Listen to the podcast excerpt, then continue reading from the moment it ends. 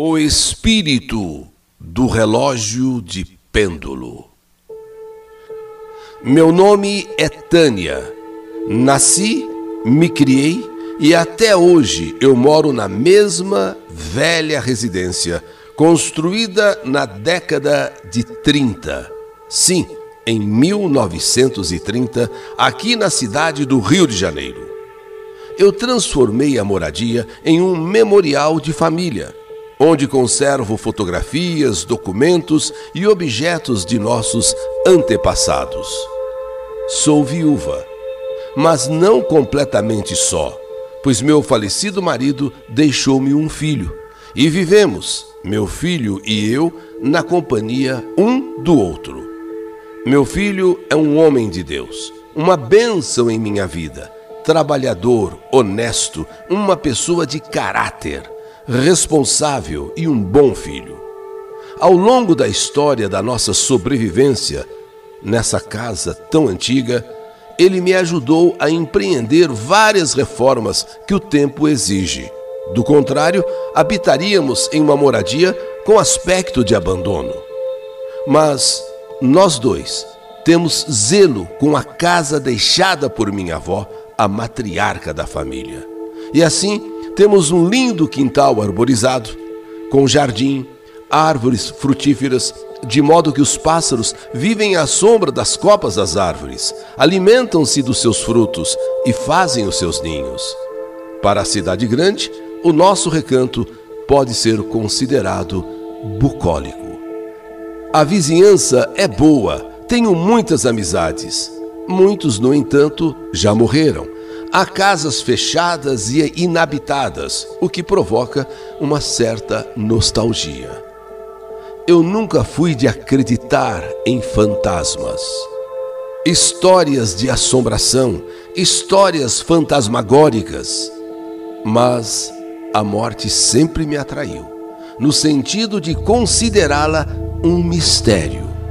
Desde que fui perdendo meus entes queridos, eu passei a sentir uma curiosidade por cemitério, por histórias de cemitério. Os túmulos históricos sempre me chamaram a atenção. Os jazigos de família, a arquitetura que existe nos cemitérios, belas estátuas, ornamentos, aquele silêncio e o burburinho do comércio que existe em torno da morte, principalmente em dia de finados. Um dia, no ano de 2021, aconteceu uma sequência de fenômenos inexplicáveis em nossa velha casa. Foi quando resolvemos pintar a casa por dentro e por fora. No interior foi mais complicado. Para o pintor poder fazer o seu trabalho, eu tive de tirar da parede o quadro da minha bisavó, que ficava em frente a um relógio de pêndulo.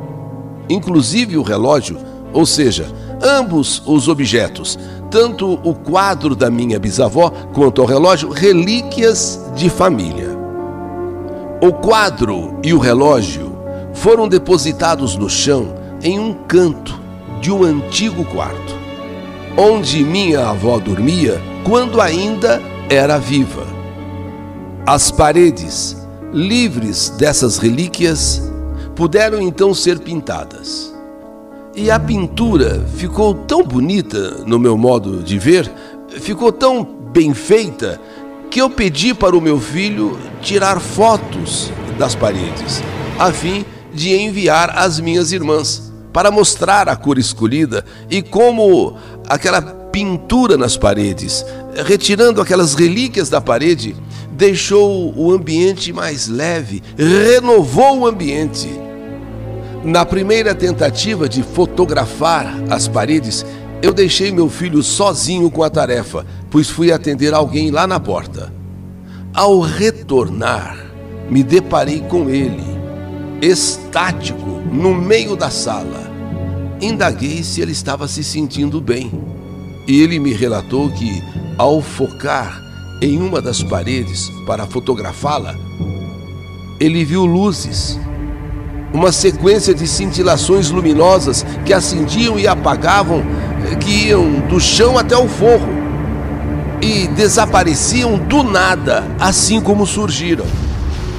Eu acreditei em meu filho, porque sendo ele evangélico e, portanto, não dado a mentiras, e pelo fato de sua palidez, resolvi ficar ao lado dele enquanto ele continuava fotografando. E quando olhamos as fotos na galeria do celular, para ver se ficaram nítidas e com a qualidade esperada de imagem, uma das fotos revelou algo que nos deixou perplexos. A câmera captou uma coisa que não estava lá fisicamente. O aspecto era a de uma pilastra ou algo mais próximo de uma vela branca, daquelas de sete dias, porém grande, enorme e sem chama. Mas o mais impressionante estava ainda por vir. Paredes sem prego era tudo de bom.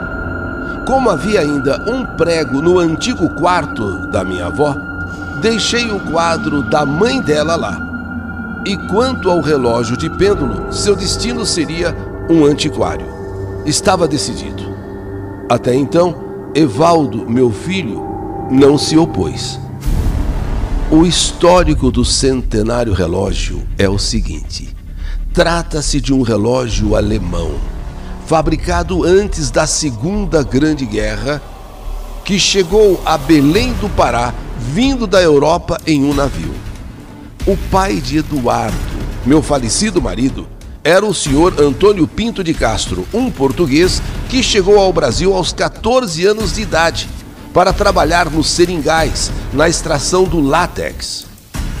Na nossa selva brasileira, ele foi vítima de malária. Assim, quando se recuperou, optou pela cidade, onde abriu um comércio, um armazém próximo ao casarão da família, situado à rua Cametá.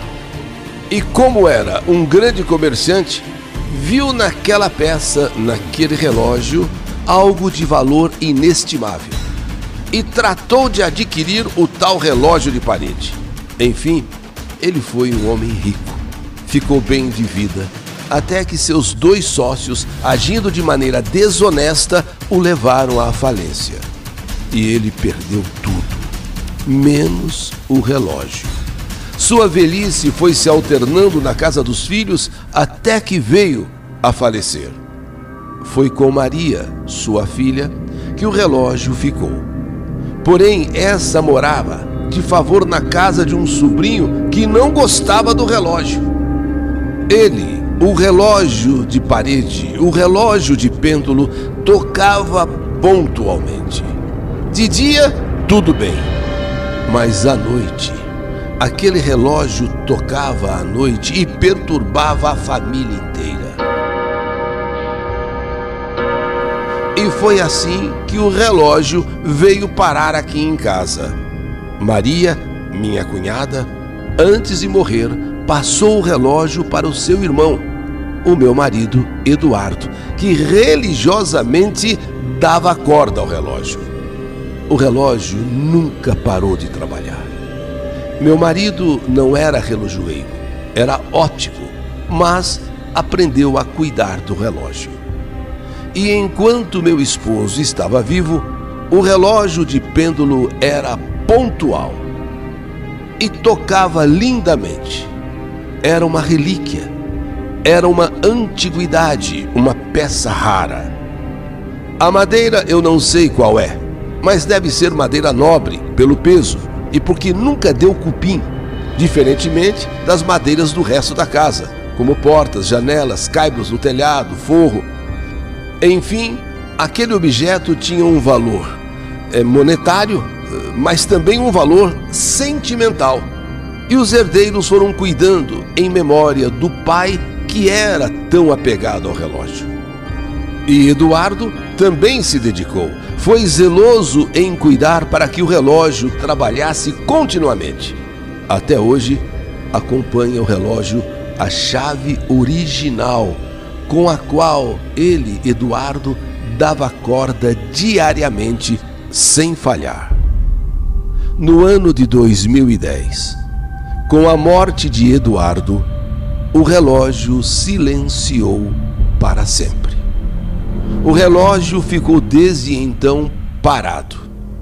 Eu tentei dar corda, mas ele nunca trabalhou comigo. Não consegui um relojoeiro sequer que o consertasse. Então, por que deixar um relógio parado na parede? Algo tão velho, melhor que fosse peça de museu. Mas um dia, eu estava sentada na sala de estar e a porta do quarto em que o relógio estava depositado estava fechada. A porta estava trancada. Aquela porta sempre permaneceu fechada. Era assim que a avó a mantinha em vida e assim eu a mantenho. Ela não gostava que ninguém olhasse ou adentrasse daquele quarto, daquele recinto, sem assim autorização, vamos dizer. Mas foi deste quarto, foi de lá, que o relógio, parado há uma década, de repente, inexplicavelmente, começou a tocar.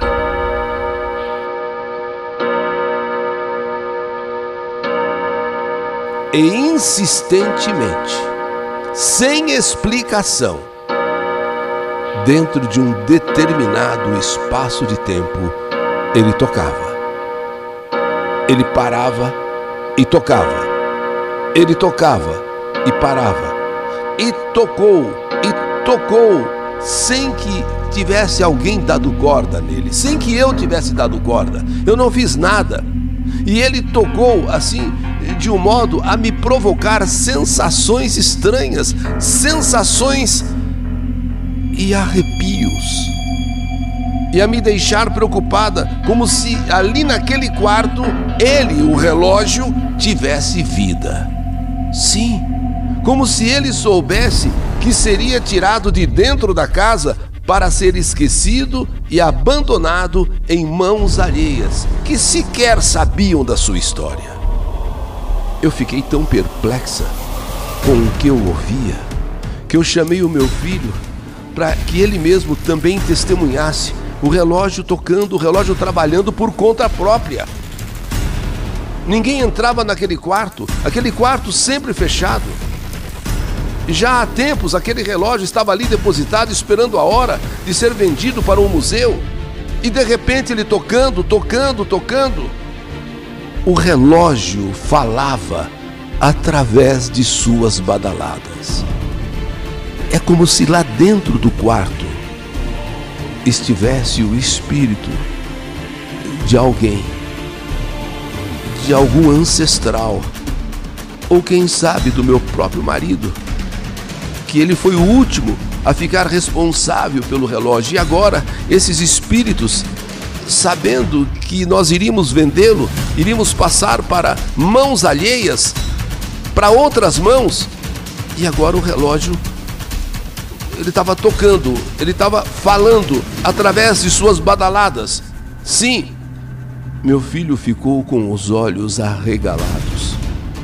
Eu liguei em seguida para minha irmã Valesca, que é mística, esotérica, ocultista, e demonstrou muita alegria de saber que praticamente o relógio era um elemental. Mas o que quer dizer elemental? Quer dizer que tinha vida própria. Então ela me pediu para que eu deixasse escutar o som do relógio. Mas quando me aproximei, o meu aparelho celular fez um ruído estranho e, na sequência, ficou mudo. Sim! E como se não bastasse, meu celular ficou com a tela escura. Já não tinha nenhuma imagem mais. Eu tive que encerrar a chamada de vídeo para contar à minha irmã que o meu celular não tinha mais nem som nem imagem, ligando através do aparelho do meu filho. Ele me recomendou para que eu não me aproximasse do relógio com o celular dele, pois ele acreditava que havia se formado ali algum campo eletromagnético, algum campo espiritual que provocaria a avaria também no celular dele e ficaríamos os dois incomunicáveis. Então minha irmã ficou tão impressionada que me rogou a devolver o relógio de pêndulo para a parede, onde ele estava desde sempre, em respeito à memória de todos os mortos da família que se manifestaram através do seu mecanismo. Um relógio com vontade própria, um relógio com vida própria. Pois bem, devolvemos o relógio e o retrato da minha bisavó para as paredes de origem. O quadro da bisa, da bisavó, para o lugar onde a sua filha, minha avó, falecida em 1995, havia colocado no ano de 38 com suas próprias mãos. E quanto ao relógio, eu não me lembro em que ano Eduardo o colocou naquela parede. Mas fato é que nem foi preciso levar meu aparelho celular para assistência técnica. Depois que o relógio retornou ao seu lugar na parede, ele voltou a ficar parado. Como há 10 anos ele estava parado. Ele voltou a ficar mudo. Mas o meu celular voltou a funcionar. Parece que houve um ponto de restauração no tempo. As energias estavam equilibradas de novo.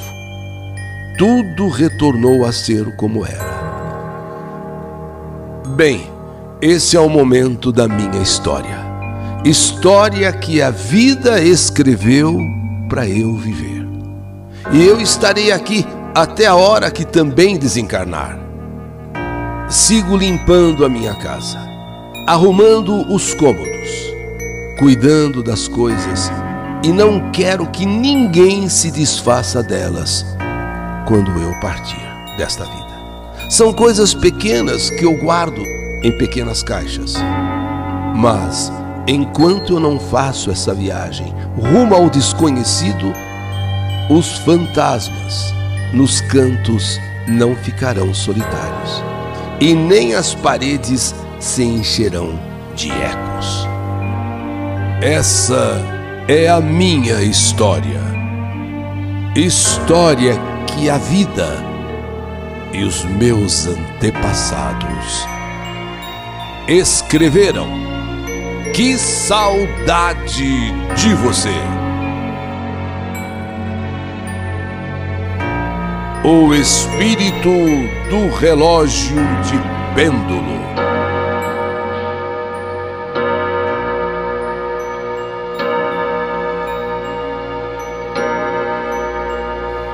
História do canal YouTube Eli Correia Oficial.